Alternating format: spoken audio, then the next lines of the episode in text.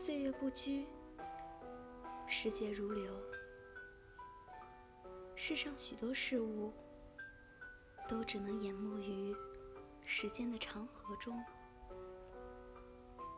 如同沙石般渺小的我们，也终将被流水冲走。但我们不应心甘情愿地被斜流，而是要奋力反抗。在反抗的过程中，留下自己的痕迹，哪怕这种痕迹仅仅是一点波澜。